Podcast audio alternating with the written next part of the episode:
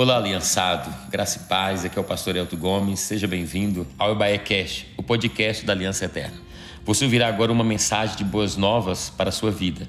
Nós estamos cumprindo o ídolo do Senhor Jesus, anunciando o Evangelho a toda criatura e essa é a nossa missão até que Jesus volte. Nos ajude nessa missão compartilhando essa mensagem. Atente nos nossos avisos, você que tem casa também para participar conosco. Eu queria reforçar um pouquinho, que já avisou aqui, sobre a nossa série de mensagens que vai começar no dia 6 agora de junho. Vamos falar sobre vida financeira saudável.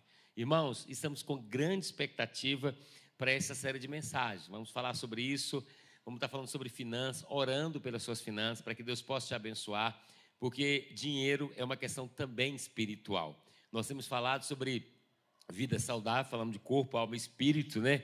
E nasceu o ministério Vida Saudável, que está sendo cuidando aí de alguns irmãos, né? Com os profissionais da área. E agora, Vida Financeira Saudável também é um ministério que está nascendo e, e que nós vamos também poder oferecer alguns cursos para alguns irmãos. Eu não sei você, mas quando eu era pequeno, isso há pouco tempo atrás, não me falaram sobre dinheiro, não me ensinaram sobre dinheiro, né? Como administrar. Todos nós, às vezes, temos muita dificuldade com isso.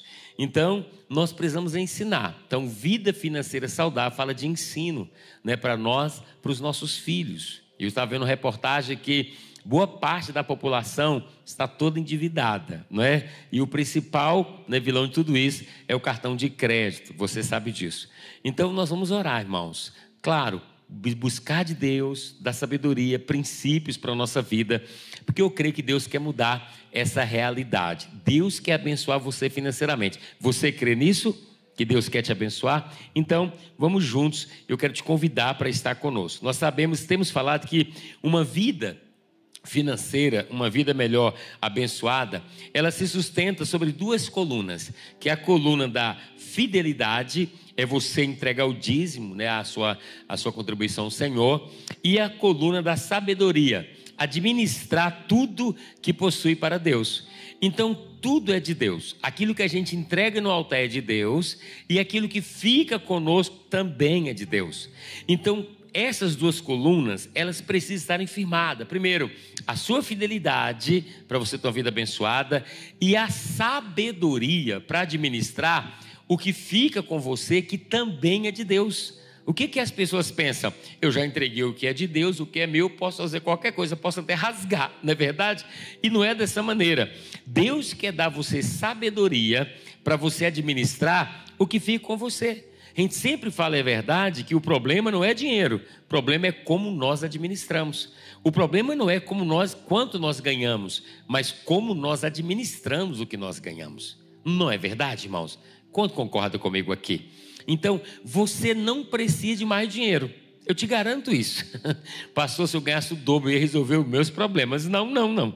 Você não precisa de mais. Você precisa de mais sabedoria para administrar o que Deus já tem te dado. Uma coisa eu aprendi, quatro palavras, que a sabedoria ela te traz, ela te traz uma noção boa de administração, vai te ensinar.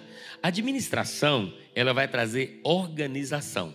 Organização traz a excelência e a excelência traz a prosperidade. Fala comigo: administração, organização, excelência e prosperidade. Deus não abençoa nada desorganizado, tá bom? Primeiro a gente organiza, primeiro a gente administra bem. Tá bom? Então vamos estar falando sobre a vida financeira saudável a partir do dia 6. Esteja aqui nos cultos das quartas-feiras. Eu creio que vai ser um tempo bom. Vamos receber o pastor Kleber. Ele é um consultor financeiro. É muito né, cheio de entendimento, pastor Geral também, que é um homem assim, né, brilhante nessa área, e tantos outros outras pessoas líderes que têm conhecimento, né? Eu quero tirar uma quarta-feira para a gente estar tá falando sobre investimentos, tá bom? Para a gente aprender sobre investimento. Quem quer aprender sobre isso? Amém, querido? Então, e a gente quer falar sobre isso. E outra coisa, se você que é dessa área, nos procure, porque está nascendo um ministério. Depois da série de mensagens, nós vamos ter cursos. Pastor, quer aprender mais sobre investimento, quer aprender mais sobre finanças, né? Aí nós vamos ter curso rápido, de horas, talvez um encontro, dois encontros, eu não sei, para a gente poder ensinar os nossos filhos, os nossos irmãos, porque Deus vai tirar todo mundo do vermelho. De glória a Deus. é claro, quem está no vermelho não vê hoje, né? Está todo mundo no azul, por isso você ficou quietinho. Deixa eu pegar com você aqui hoje. Hoje eu quero falar um pouquinho, não é sobre. Eu quero falar sobre gratidão hoje. Amém? Um pouquinho sobre gratidão. Abra sua Bíblia em Filipenses capítulo 4. Eu gosto desse texto muito. E eu acho assim que, né, que Paulo está falando que é interessante, porque ele vai nos ensinar coisas lindas aqui, né? Encontre, né, enquanto você encontra Filipenses capítulo 4, olha o que, que diz no livro de Provérbios 31, verso 18, na NVI. Diz assim: administra bem o seu comércio lucrativo, e a sua lâmpada ficará acesa durante a noite. A Bíblia está falando isso para nós. Vou ler de novo, você vai dar glória a Deus. Administra bem o seu comércio lucrativo, a sua lâmpada ficará acesa durante a noite. Não é lindo? Pastor, mas eu não tenho nenhum comércio. Mas tudo bem. Administre bem sua vida financeira. E a sua lâmpada ficará acesa durante a noite. Quem está falando é a Bíblia, não sou eu não, tá bom? Então vamos aprender coisas incríveis da parte do Senhor. Vamos falar sobre gratidão hoje? Então você que tem casa, está aqui, vamos juntos aqui. Olha o que, que Filipenses capítulo 4, Paulo vai dizer, irmãos. Presta atenção, diz assim: Sei o que é passar necessidade, e sei o que é ter fartura aprendi o segredo de viver contente em toda e qualquer situação. Sei bem seja bem alimentado, seja com fome, tendo muito ou passando por necessidade. E o próximo verso ele vai dizer: Posso todas as coisas naquele que me fortalece. Irmãos, olha que coisa incrível. Olha o que, o apóstolo Paulo está dizendo para nós. Ele disse: Olha, eu sei o que é passar necessidade, sei o que é ter fartura, eu aprendi o segredo de viver contente em qualquer situação. Paulo está dizendo: eu aprendi o segredo, eu descobri o segredo de estar contente. E ele vai dizer isso para nós: olha, não depende das circunstâncias. Ele diz: o Senhor ele diz: tudo posso naquele que me fortalece. Esse é o segredo que Paulo está dizendo. Olha, na fartura ou na escassez, eu aprendi algo muito poderoso. Eu aprendi algo tremendo que mantém a chama acesa da gratidão no meu coração. É o Senhor habitando em mim. Irmãos, a gratidão é algo muito poderoso, mas muito. Abre portas de milagres de Deus na nossa vida. Sabe, e a Bíblia vai falar muito sobre isso, da gente ser mais grato, agradecer mais e reclamar menos. Diga comigo, agradecer mais e reclamar menos. A gente precisa fazer isso é, de maneira intencional. Olha o que, que disse, a Bíblia fala sobre as pessoas dos últimos dias. O que, que a Bíblia fala desses homens? Não tem que abrir mais 2 Timóteo, capítulo 1, diz assim, ó, capítulo 3, verso 1, diz: Sabe, porém, isto, que nos últimos dias é, sobrevirão tempos trabalhosos, porque haverá homens amantes de si mesmos, avarentos, presunçosos, soberbos, blasfemos, desobedientes a pais e mães, ingratos, profanos, sem afeto natural, irreconciliáveis caluniadores, incontinentes, cruéis, sem amor para com os bons, traidores, obstinados, orgulhosos, mais amigo dos deleites do que amigo de Deus. Olha que texto maravilhoso, falando dos homens, é uma radiografia dos homens dos últimos dias. E esse texto aqui não foi escrito hoje, mas parece que foi. Como aquele jornalzinho super, né? Que, que tem lá, não sei se tem mais, deve ter, que você lê lá do dia. Parece que é o jornal do dia, mas não foi escrito há mais de dois mil anos atrás. Ele está dizendo como seria as características dos homens, das pessoas, nos últimos dias. E a Bíblia vai dizer que eles eram avarentos, amantes de si mesmos, presunçosos, soberbos, desobedientes. Vai falar tudo isso. Mas inclui aqui uma característica poderosa. Diz que essas pessoas seriam ingratas. Característica das pessoas dos últimos dias. Nós estamos vivendo, irmãos, uma pandemia de ingratidão. Sabe, isso é característica das pessoas dos últimos dias. Diz: as pessoas serão ingratas nos últimos dias. Às vezes você faz tudo por uma pessoa, às vezes o pai faz tudo pelo filho ou pela filha, né? E depois não tem gratidão. Então a característica das pessoas nos últimos dias é ingratidão. Então, se você for alguém, ver alguém ingrato, aprenda uma coisa: é porque é característica dos últimos dias. Mas eu e você que conhecemos o Senhor, que estamos na casa do Senhor, nós temos que cultivar a gratidão no nosso coração. Porque Deus ama a gratidão. Onde tem gratidão, tem milagres. Onde tem gratidão, tem portas abertas, querido. Então Deus deseja que o nosso coração seja um coração grato. Existe algo poderoso num coração agradecido. Nós não mudamos nada reclamando. Você não muda sua vida financeira reclamando. Você não muda seu casamento reclamando. Você não muda seu esposo reclamando. Você não muda a sua vida profissional reclamando. Social, não, não. Ninguém muda nada reclamando. A gente muda é agradecendo, vendo o que o Senhor já fez o que, o que o Senhor realizou. Tanto é que quando você for conversar com alguém, não começa reclamando quando é uma conversa séria. Pelo menos quando é esposa. Você que é esposa, for conversar com seu marido, né? Chega, mas vocês não vão conversar hoje. Né? Os maridos correm desse tipo de conversa. Mas o que, que você tem que fazer? Você começa elogiando, viu, esposa? Diga para ele, amor, você é o melhor homem do mundo. Vai profetizando, né? É o mais lindo. Você é tão poderoso, você é tão inteligente. É assim ou não é? Eu admiro muito você, você é incrível. Vai enchendo a bola dele. Lá na frente você fala, mas, porém, entretanto, portanto. Aí você começa.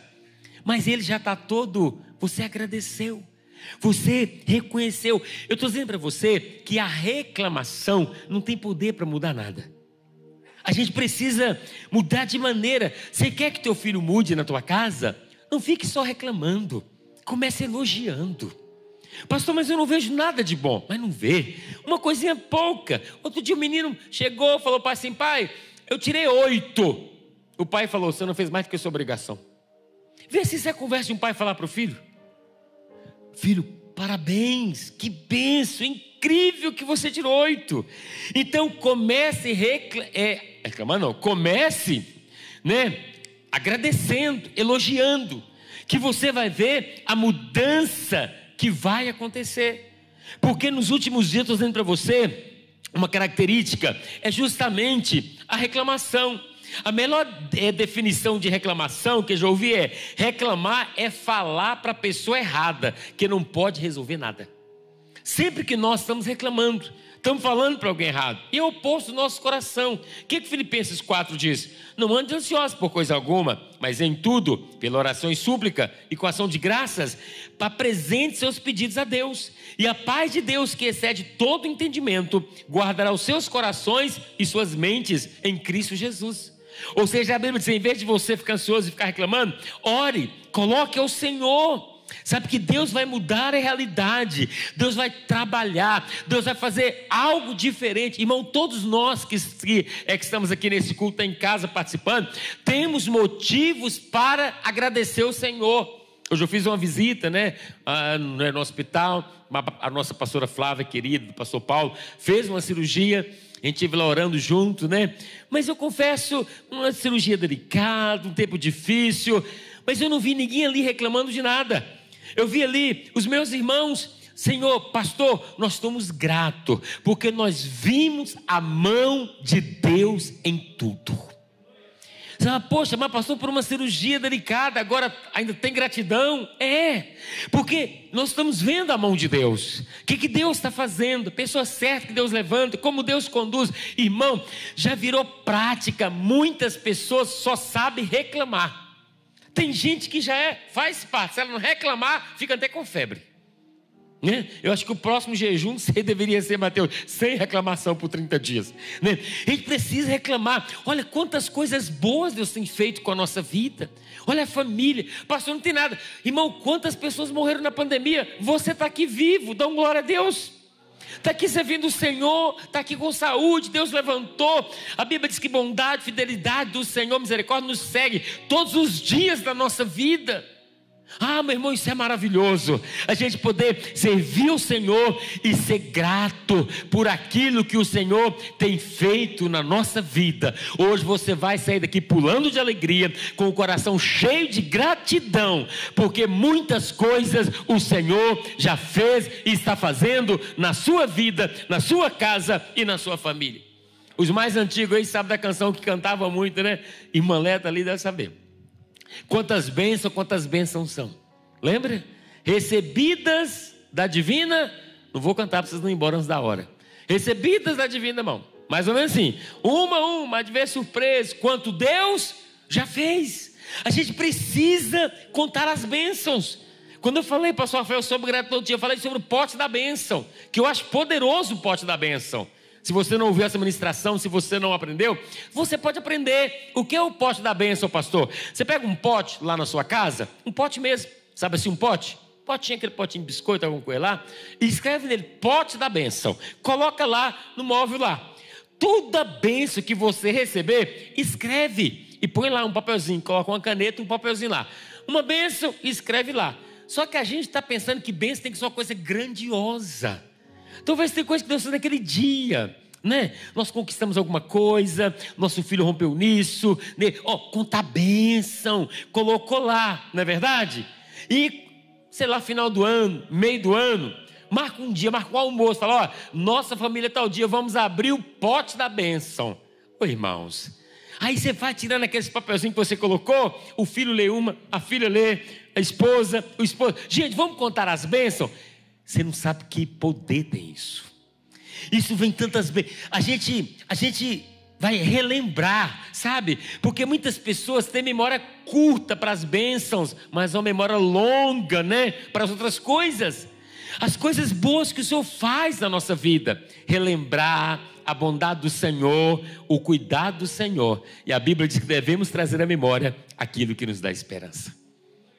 Muitas bênçãos Deus tem feito na sua vida, não é verdade? Então, isso que o Senhor quer. Agora, veja bem, olha uma palavra contra esse tipo de atitude desses homens, diz lá em Tiago 4, vai dizer: De onde vêm as guerras? Uma pergunta que ele faz: De onde vêm as guerras e contendas que há entre vocês? Ele responde: Não vem das paixões que guerreia dentro de vocês? Vocês cobiçam coisas e não as têm matam, invejam, mas não conseguem obter o que desejam.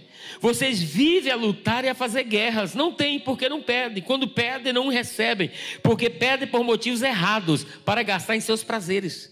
Olha o que, que esse, ele está dizendo para nós. Ele faz uma pergunta: de onde vêm as guerras e contenda entre vocês? De onde vem?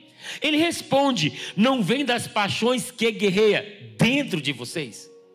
Ou seja, as nossas batalhas externas é uma demonstração das, no, das nossas guerras internas. É isso que ele está dizendo aqui.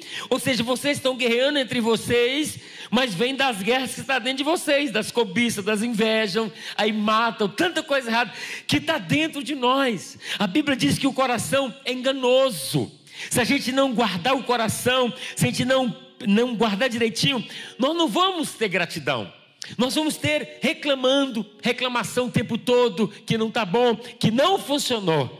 Mas quando nós estamos em Deus, aproximando do Senhor, nós vamos, sabe, querido, agradecer. Reclamar não paga contas, né? Nós vamos ter atitude diferente, nova, sabe? Com o Senhor. Senhor, enche o meu coração de gratidão pelas bênçãos que o Senhor tem feito na minha vida. Salmo 100, 4, 5 diz assim: Entre por suas portas com ações de graças, e em seus átrios com louvor, dei graças e bendiga o seu nome, pois o Senhor é bom e o seu amor leal é eterno. A sua fidelidade permanece por todas as gerações. Olha, entre com seus átrios, ele está dizendo, porta, com ações de graça, e com seus de louvor, e dê graças a Deus. Como é que a gente entra na nossa casa? É murmurando? Como é que a gente entra na empresa que a gente trabalha? É murmurando? Como é que a gente entra nos lugares? É dizendo, misericórdia, mais um dia aqui, isso aqui é o um inferno. Né? A Bíblia diz que não, que não é para entrar assim, é para entrar nos seus atos, a Bíblia diz, com ações de graça, louvando e glorificando o nome do Senhor. Entra na tua casa glorificando o nome de Jesus. Deus, eu estou exaltando o nome do Senhor. Pastor, eu não tenho a casa que eu gostaria, mas você tem a casa que é suficiente para gerar gratidão no seu coração. Não, não é verdade? Entra lá na empresa, não chega lá falando, não, eu venho mais um dia dentro desse inferno aqui. Aí vai ver o inferno, entre lá adorando, é, com louvor, com ação de graças, glorificando o nome do Senhor, porque Deus é bom e a fidelidade do Senhor permanece para sempre.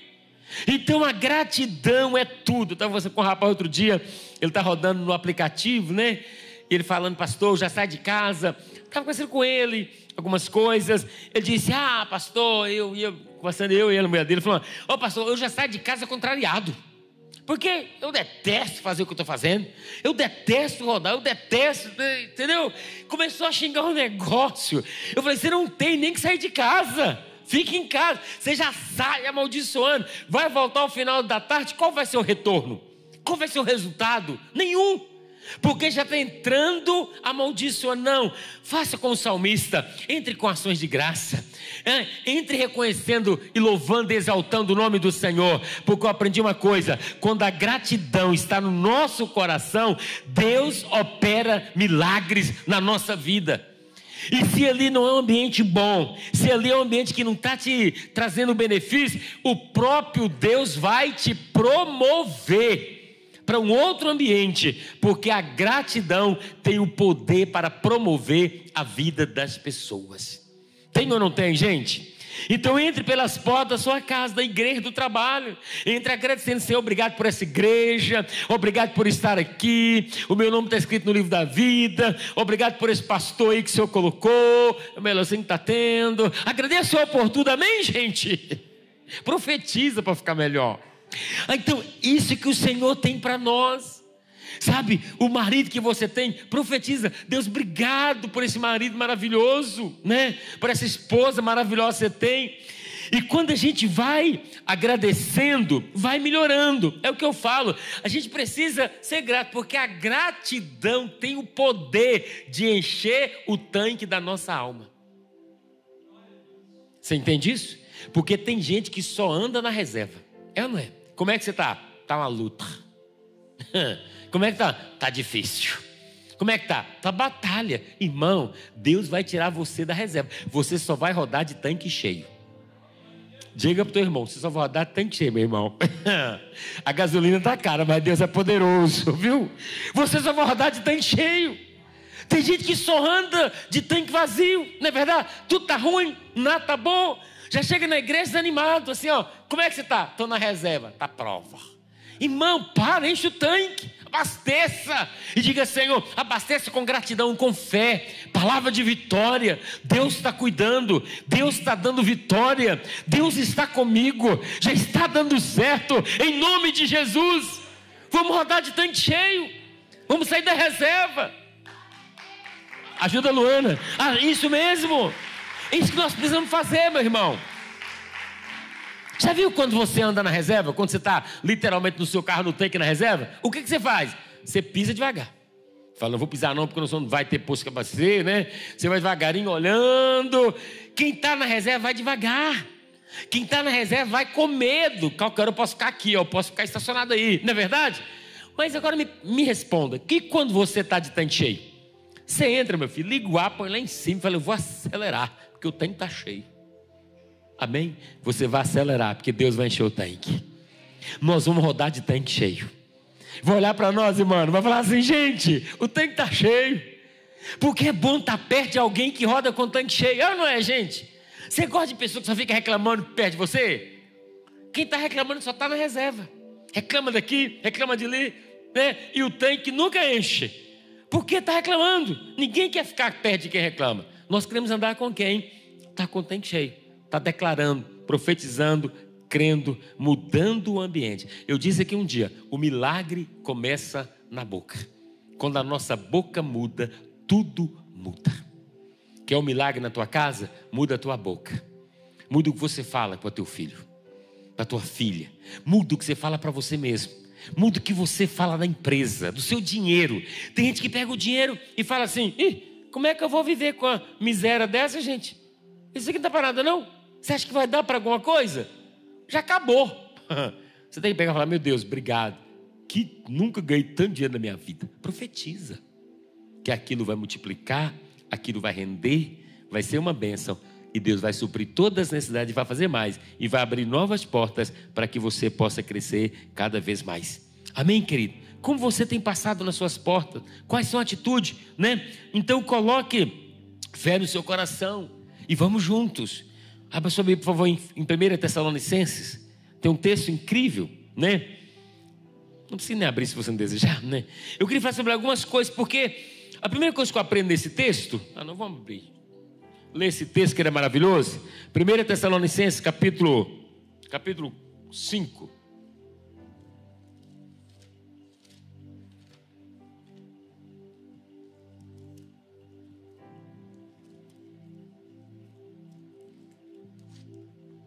Deixa aberto aí, por gentileza. O primeiro versículo ele fala, verso 15.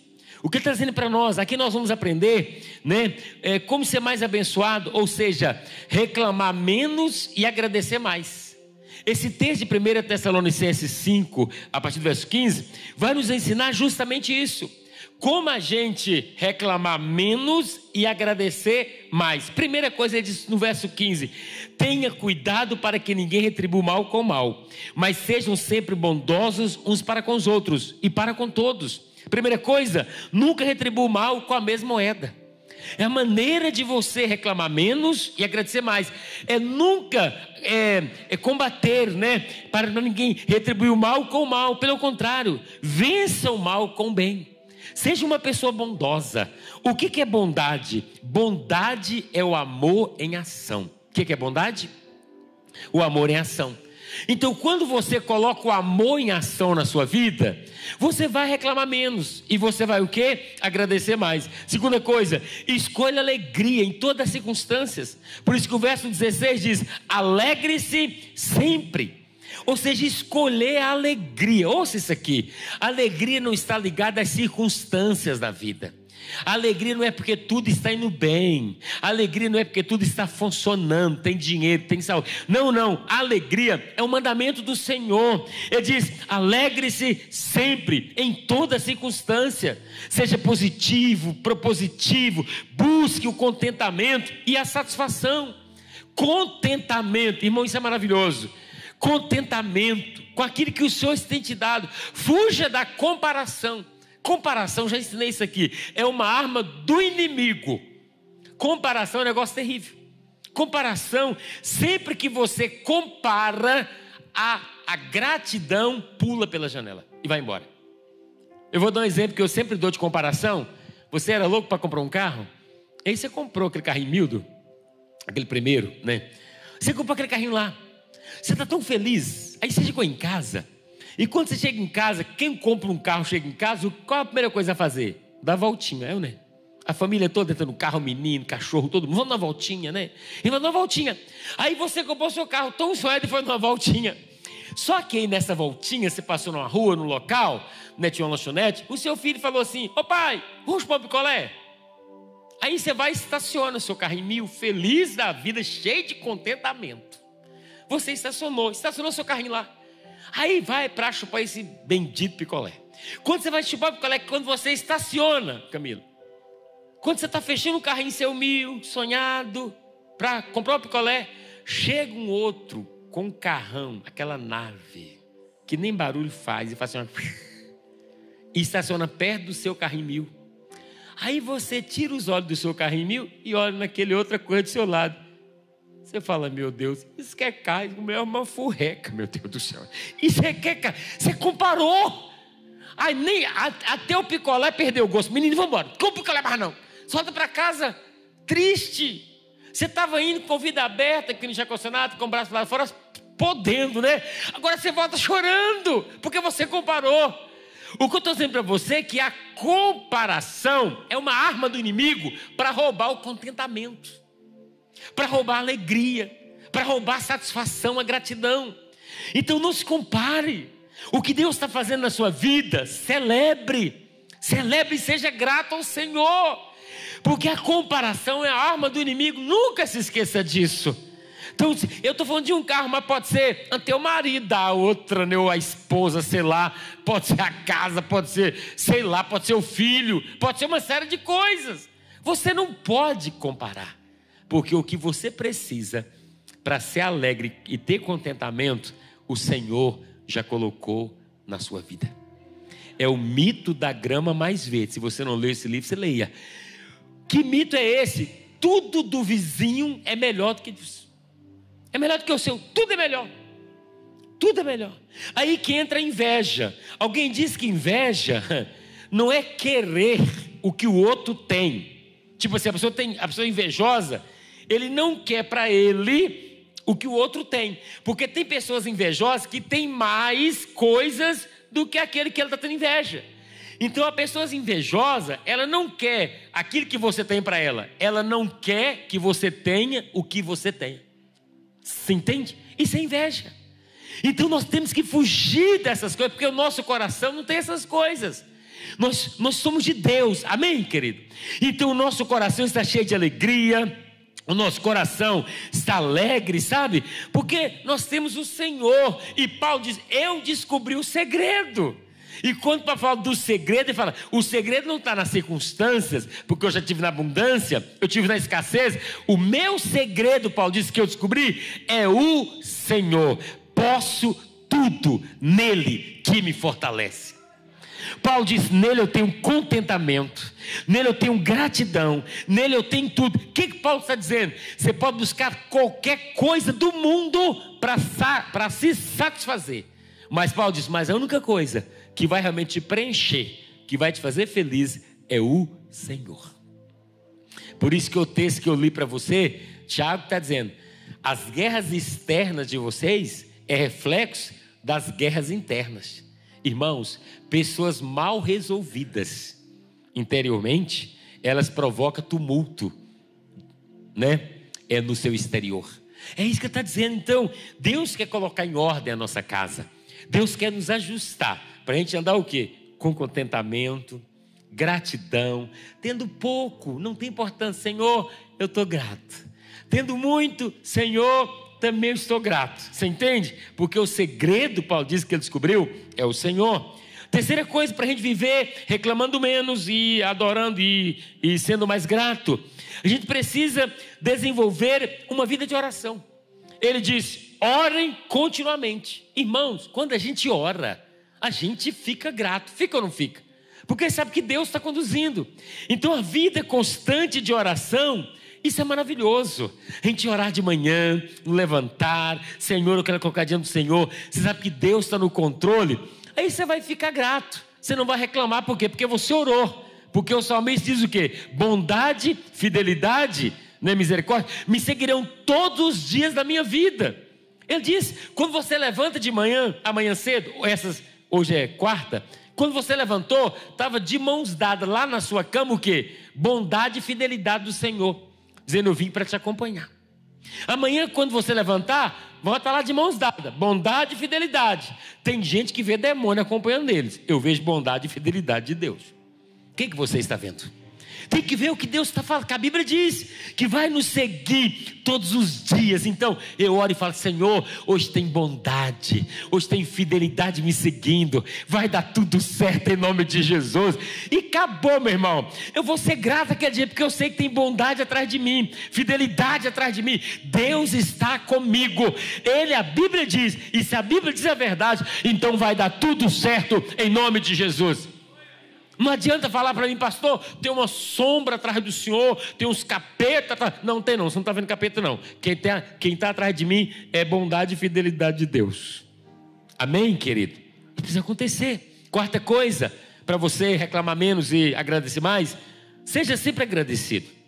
É, verso 18 ele diz: Deem graças em todas as circunstâncias, pois essa é a vontade de Deus para vocês em Cristo Jesus. Querido, ser sempre agradecido. A gente agradece quando a gente quando a gente está vivendo bem. Ele diz em toda e qualquer circunstância. Eu falei da pastora Flávia. É impossível, ela, talvez você fale, essa mulher está louca, está vendo isso aqui e está agradecendo a Deus? É, Porque em toda circunstância vê a mão, vê o direcionar, vê as pessoas certas que Deus coloca. Então, ser sempre agradecido, dê sempre graça, porque essa é vontade do Senhor. Senhor, é a tua vontade. Eu não entendo, mas eu submeto. Eu sei que o Senhor está conduzindo, Senhor, é, é para o meu crescimento. Eu disse outro dia, pastor Giovanni, Deus não tem compromisso com o nosso conforto, Deus tem compromisso com o nosso crescimento. Por isso, Luana, que, o, que a dor vem. A dor vem as lutas para a gente crescer. Porque Deus não quer beber o resto da vida. Deus quer nos levar ao amadurecimento. E ninguém amadurece no, tal, no tapete, né, felpudo lá. Ó, aviãozinho, abre a boca, danoninho, é, papinha na boca. Ninguém cresce assim. A gente cresce na pancada. É ou não é, gente? A gente cresce na luta. A gente cresce na batalha. Faz a gente ficar assim, né? Desculpa a expressão, mas casca grossa. Porque você sabe o que você já passou. Então Deus não tem compromisso com o seu conforto. A gente só quer conforto. Quem não quer conforto? A gente foge de problema, né? A gente foge de desconforto. Eu quero conforto. Irmão, Deus leva a gente para a luta, para a gente crescer, para a gente desenvolver, para a gente amadurecer. Então, seja grato. Está passando por uma batalha? Senhor, não estou entendendo nada. Sou grato. Sei que o Senhor tem propósito e o propósito vai se cumprir. Eu estou dando glória a Deus em nome de Jesus. Seja essa pessoa. Por que, que você é grato? Às vezes, irmão, olha que Deus está dando livramento para a gente, a gente está reclamando. Ah, se você pudesse trocar um dia, você no lugar de Deus e Deus no seu lugar. Imagina a gente assumir o lugar de Deus um dia. A gente pedir a paciência, cinco minutos, como cada gente. Ô oh, seu ingrato, eu estou te livrando e você está reclamando. É assim que a gente faz. Quantos livramentos Deus te deu? Quantas coisas que você orou, eu quero, Deus, eu quero, eu quero. Deus não te deu para dar livramento. Hoje você olha para trás e fala o quê? Senhor, obrigado por não ter respondido. Hoje nós agradecemos por orações que Deus não respondeu no passado. Mas nós choramos porque Deus não respondeu. Porque nós conhecemos o quê? Apenas o presente. Mas Deus conhece passado, presente e futuro. Deus não nos abençoa baseado apenas no presente, Ele nos abençoa baseado em tudo, presente, passado e futuro. Então seja grato. E por último, para a gente poder, quer dizer, penúltimo, manter o fogo aceso do Espírito. Olha o que, que ele diz no verso 19: Não apague o Espírito, não trate com desprezo as profecias, mas ponha à prova todas as coisas e fique com aquilo que é bom. Ou seja, não apague o Espírito. Irmãos, nós não podemos apagar o Espírito. O Espírito de Deus precisa estar a chama acesa. Mantenha o fogo do Espírito aceso na sua vida. Ouça, o mundo é congelante. O mundo congela as pessoas. Por que, que as pessoas pecam no mundo e parece que está tudo certinho? Porque elas estão congeladas. Congela o teu braço para você ver. Põe lá no freezer. Deixa congelar mesmo. Depois você vai pegar uma faca. Não faça isso não em casa, não, que é perigoso. Depois você pega uma faca e cortar seu braço. Você não vai sentir nada. Ou seja, quando congela, não tem dor, não tem sensibilidade. Por que, que o mundo não tem sensibilidade com o pecado? Tem nada. Porque está congelado. Agora, o que que derrete o gelo? Fala comigo, fogo. Por isso que a Bíblia diz: não apague o espírito. Ou seja, o fogo do espírito tem que estar aceso na igreja. Porque, irmão, às vezes você chega congelado. Não é verdade, irmãos? Imagina, e tem que ir para fogo. Agora, quem já viu fogo aqui só com graveto, só com uma lenha? Serve um fogaréu? Agora São João, né? Eu vim da Bahia, então tenho que saudade. Não de São João, que eu fui liberto, tá, gente? Mas eu lembro quando eu era pequeno, fazia uma fogueira do enorme. Meu pai fazia aquela fogueira enorme. Para colocar fogo na noite de São João. Era bacana demais, gente.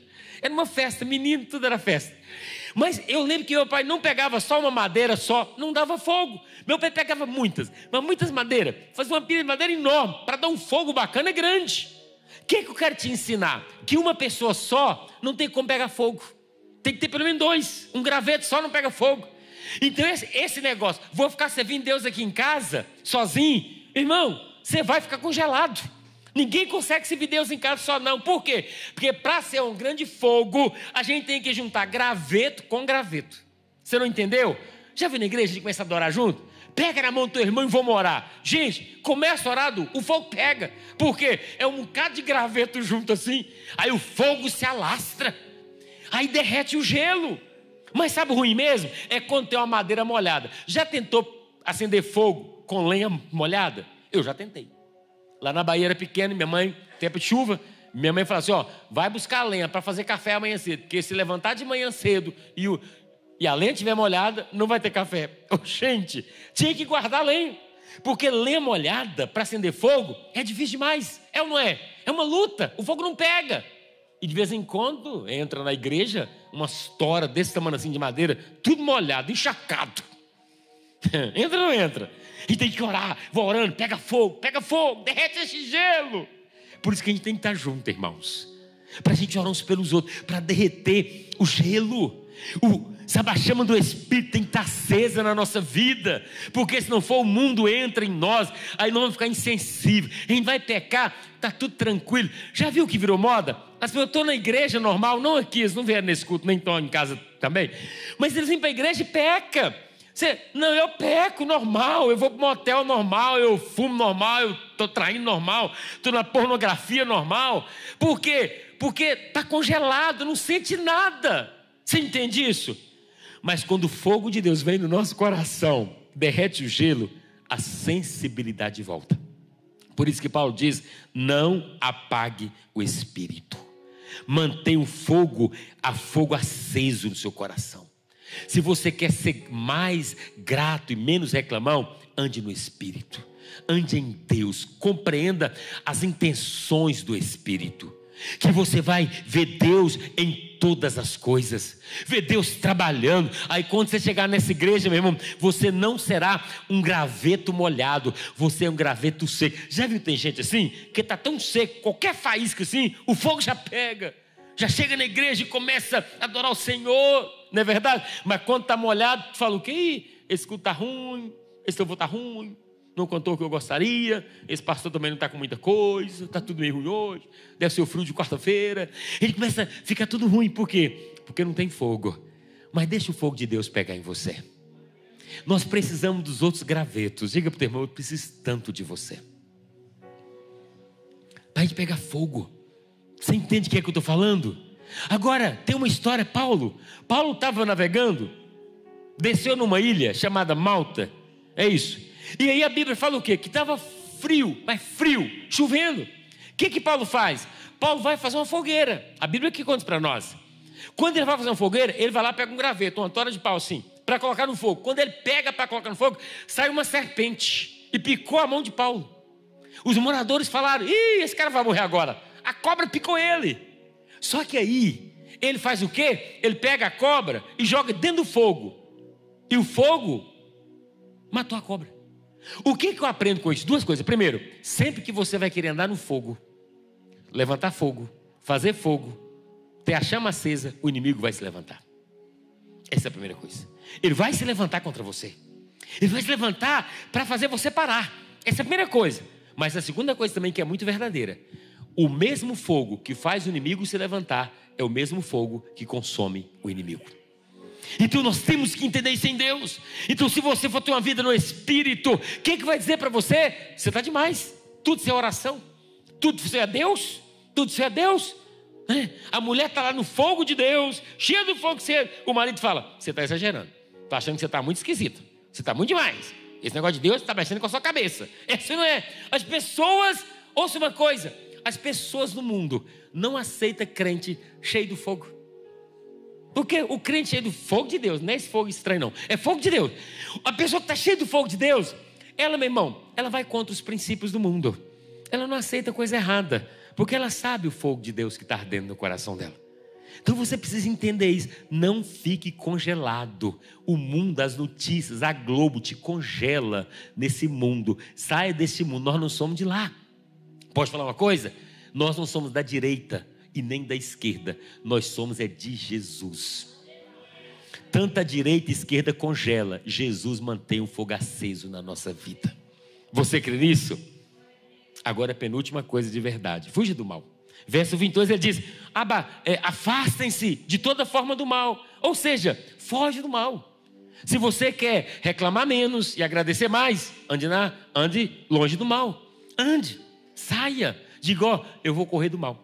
Eu vou fugir. Fuja, ele diz, fuja do mal. Não fique perto, não afaste de toda forma do mal, porque você vai ver e, vai ver, e você vai ver que a gratidão entra no seu coração. E por último, que Paulo está dizendo para nós aqui, para você reclamar menos e, a, e agradecer mais, busque a santidade como estilo de vida.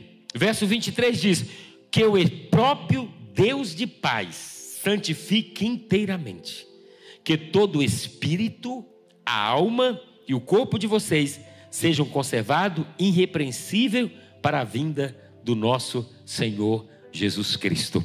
Diga comigo: o meu espírito, a minha alma e o meu corpo. Vida saudável, irrepreensível para a vinda do Senhor. Então, fuja do pecado, tenha santidade como estilo de vida. Para quê, pastor? Para você ser mais grato e reclamar menos. Ah, eu não vou andar no pecado, eu vou andar na santidade. Só que hoje a gente traça padrão de santidade ou não santidade, não é baseado na Bíblia. Sabe como é que as pessoas traçam o padrão de santidade hoje? Elas traçam assim o padrão de santidade. Eu acho. Hum. Eu acho que isso não tem nada a ver, eu acho que isso eu posso. Irmãos, padrão de santidade não é o que eu acho, é o que a Bíblia acha. Você entende? Santidade não é o que eu acho. Não, eu acho que beber skin não tem problema, não. Eu acho, então eu bebo tranquilo. Irmão, não é assim. Esse não é o padrão, esse padrão é humano. Nosso padrão é a Bíblia. Um dia alguém vai lá, pastor, o que que acha? Eu falei, irmãos, eu não acho nada disso aí. Isso eu não acho nada. Nem que sim, nem que não. Eu vou ver com você agora o que a Bíblia acha. Não é verdade? Eu não posso dar a minha opinião. O que que, o que que eu acho? Eu não acho nada. Eu nem tenho direito de achar nada. Mas o que que a Bíblia acha? Porque o que eu acho está errado, mas o que a Bíblia acha está 100% certo. Então eu vou ver em santidade, não é para aquilo que eu acho, é para aquilo que a palavra de Deus acha e fala sobre nós. Aí o que vai acontecer, pastor? Vai acontecer que o nosso coração vai ser tomado por uma gratidão enorme e toda reclamação, toda murmuração vai embora e nós vamos agradecer o Senhor por tudo que Ele tem feito por nós, porque Deus é bom e a misericórdia dele dura para todo sempre. Deus tem sido bom com você? De verdade? Deus levantou pessoas para colocar você onde você está? Você tem sido grato a essas pessoas? Conta uma história, Luana, que eu já aconteci algumas vezes sobre gratidão. É, a mãe tinha um pelicano, uma época muito fria. E a mãe, pelicana, ela teve dois filhotes, dois. E aí veio muito frio, não tinha comida para eles. E os filhotes iam morrer naquele frio, porque estava muito gelado. E foi segurando, segurando, e os filhos não tinham o que comer. A mãe teve uma ideia. Ela pegava o bico, nebriscava o seu peito, tirava da própria carne e alimentava os filhos. Até o inverno passar. Só que demorou de passar o inverno. E ela foi alimentando eles com a própria carne. Com a própria carne. Um dia essa mãe não aguentou e morreu. Aí amanheceu morta. Um filho, um irmão falou para o outro, os filhotes, nossa mãe morreu. O outro respondeu: Ainda bem, que eu estava cansado de comer a mesma coisa todo dia. O que, que eu estou dizendo para você? Que isso é ingratidão. Pessoas tirando da própria vida, se esforçando, e o outro não reconhece. Ninguém faz nada para receber, mas a gente faz para que o outro seja nobre e tenha um coração grato. Sua mãe, seu pai tirou da própria vida as pessoas, o pai. A pior coisa é um pai se esforçar tanto, meu irmão para poder cuidar do filho. E o filho sequer tem uma palavra de gratidão. Obrigado, pai. Obrigado, mãe. Sabe, querido, claro que a gente faz, faz porque faz, porque tem que fazer, é filho, né? Mas quando tem gratidão fica mais fácil. Fica ou não fica? Um filho ingrato você faz por obrigação. Você anda de uma maneira, mas se tiver gratidão, você quer fazer o dobro. Quer ou não quer? Porque a, a coisa mais linda é quando você encontra alguém grato, alguém que reconhece porque gratidão é coisa de nobre e só pode estar no coração de quem é nobre. Amém? Tem gratidão no seu coração? Então, a partir de hoje, vamos sair daqui para ser gratos por tudo que Deus fez, pelo que a gente tem e o que não tem. Mas o que tem já é suficiente para a gente ser grato a Deus. E se Deus for acrescentar, que acrescente. E o coração vai continuar grato do mesmo jeito. Porque se você pensar um pouquinho, dois minutos aí, de onde você saiu e onde Deus colocou, te colocou, era para você estar pulando nessa cadeira de gratidão. Senhor, muito obrigado. Porque não foi por minha, minha força, foi pela bênção do Senhor e pelas pessoas que Deus colocou do meu lado. Eu estou aqui na igreja, para encerrar, eu sempre falo do pastor Dalci. Eu não falo, eu não tenho motivo nenhum para falar, né? Ele nem está aqui conosco, ele já morreu. Mas eu falo dele sempre, porque eu tenho gratidão, porque eu estou aqui hoje por causa dele. Abriu portas, me ajudou. O que eu estou dizendo para você que ninguém chega onde chega sozinho. Tem muita gente que contribuiu. Até seu emprego. Você está lá porque alguém abriu uma porta para você. É ou não é? Começou talvez pequenininho lá, do zero foi crescendo, né? Começou lá, foi crescendo, hoje está vendendo absurdo aí, né? Então o que acontece? Por quê? Porque pessoas abrem porta. Então nós temos que ser o quê? Gratas pessoas. Eu tenho, eu tenho uma história, vou contar só porque achei tão lindo. Um dia eu estava, há muitos anos eu estava na igreja, tinha um jovem aqui, ele era muito, muito humilde, tá? Vinha, vinha de uma família, só que ele passou na faculdade. Ele passou na faculdade para fazer geografia. E ele tinha que, era longe da faculdade, ele não tinha dinheiro para ir nem para comer. Ele falou, é, pastor, é, na época ele falou, e eu passei, estou indo a pé. E, e vou a pé e volto, não como nada, tentando fazer o curso dele. Eu falei, enquanto você estiver estudando, eu pago sua passagem e pago o seu lanche na faculdade. Numa boa. Abençoe esse jovem, esqueci disso. Esqueci. Ele passou na empresa, prosperou muito, cresceu e aquela coisa toda. Mas aí outro dia eu estava num restaurante bacana aqui perto. Aí Estou lá na mesa. Chega esse jovem. Já não, mais assim, já de idade, casado. Falou, pastor, é que bom te ver. Tinha um tempo que eu queria te encontrar. Sabe o que ele fez? Pagou toda a minha conta e me deu um pacote de dinheiro. Glória a Deus. Você já recebeu o pacote de dinheiro? Já? Recebeu. Ô pastor, eu falei, mas que, que ele falou assim: olha, eu estou te dando isso aqui, porque eu sou grato a ver do Senhor porque se não fosse o Senhor, eu não estaria onde eu estou hoje. Cobrei dele? Não. Mas achei a atitude nobre. Gostei do dinheiro que ele me deu? Gostei. Tem que ser sincero. Mas, mas o que mais bonito foi, foi, foi a atitude dele. Você entende como é que é? Você honra as pessoas que abençoam você um dia. Faça isso. Eu tenho ensinado. Dê dinheiro para as pessoas. As pessoas gostam de dinheiro. Amém, gente? Fica de pé, vamos orar. Vamos ser grato a Deus por tudo que o Senhor tem feito. Deus é bom, amém, gente? Deus é bom, Deus cuida da gente. Se você pode ajudar, ajude. E se alguém te ajudou, volte lá e seja grato. Pastor, mas você só recebe? Não. Eu também gosto de ajudar. Sempre que, né, eu quero reconhecer sempre isso. Porque quando você tem gratidão, você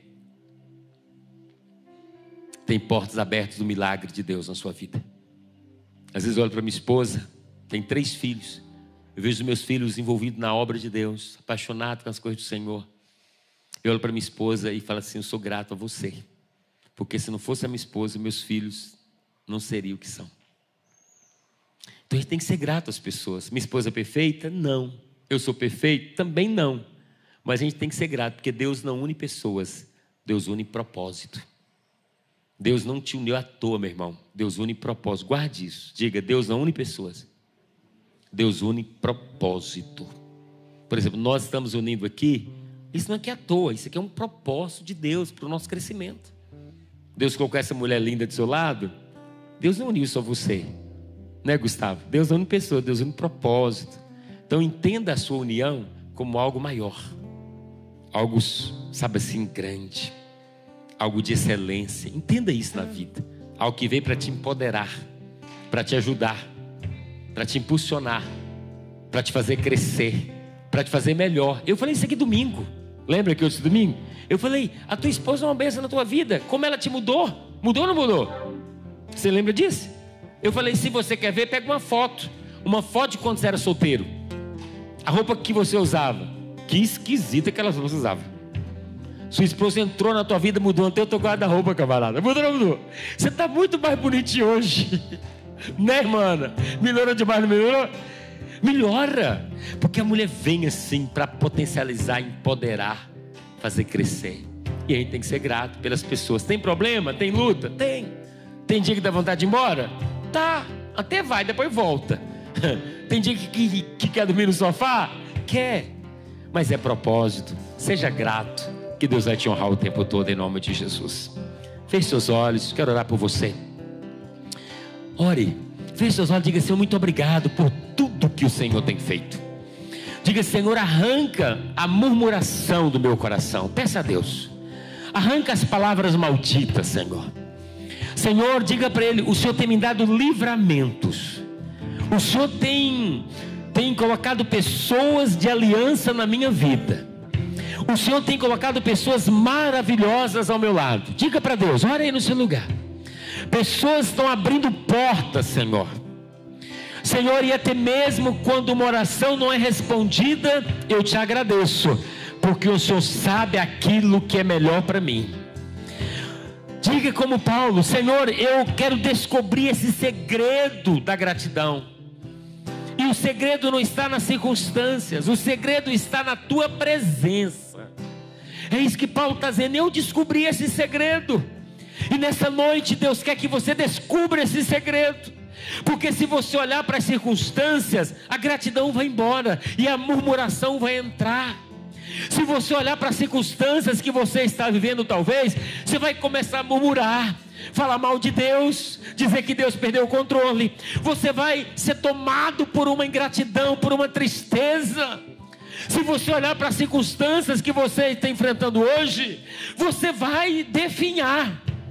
Mas se você, no meio das circunstâncias, olhar para Jesus e dizer: Senhor, assim como Paulo, eu descobri o segredo, porque eu já vivi na abundância e já vivi na escassez, já sei o que é ter fome e o que é estar satisfeito mas eu posso tudo no Senhor. Ou seja, eu descobri o segredo que é o Senhor que me fortalece.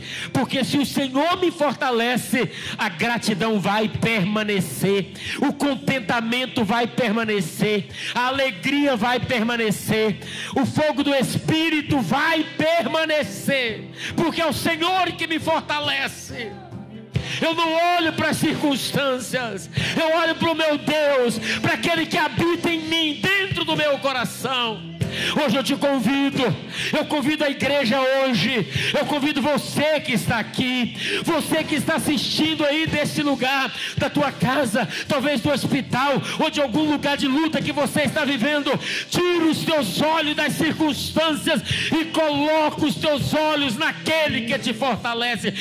Esse é o segredo que Paulo vai dizer para nós as circunstâncias do mundo, se você olhar para a política, se você olhar para os governantes, se você olhar para a economia, isso vai gerar insatisfação, o contentamento vai embora, a murmuração vai entrar, mas se você olhar para Jesus, entender que Jesus está no controle de tudo, entender que Jesus te sustenta, entender que aquele que começou a boa obra na tua vida, ele vai terminar, entender que as promessas serão cumpridas na tua vida, se você olhar para Ele, você vai ter gratidão, você vai ter contentamento, você vai ter alegria e você vai louvar e engrandecer o nome dEle, porque você vai saber que Ele está no controle de todas as coisas. Olhe para Jesus nessa noite. Olhe para os montes. De onde me virá o socorro, diz o salmista. Ele mesmo responde: O meu socorro vem do Senhor, que fez os céus e a terra. A tua vida não está nas mãos de qualquer um, a tua vida está nas mãos do Senhor. A tua família não está nas mãos de qualquer um, a tua família está nas mãos do Senhor que fez os céus e a terra. Tudo vai dar certo Deus está no controle. Seja grato, glorifica a Deus, confie nele e diga: Senhor, eu confio. Senhor está no controle. Não murmure, jogue fora a murmuração. Deixe entrar a gratidão, o louvor. Deixe entrar a ação de graças nesta noite. Deixe entrar no teu coração o reconhecimento que Deus é bom e que a tua fidelidade dura para sempre. Oh! Eu sinto Deus nessa noite. Eu sinto o Espírito Santo renovando nessa noite. Eu sinto o Espírito Santo trazendo gratidão nessa noite. Você está confiando mais. Você vai descansar na fidelidade.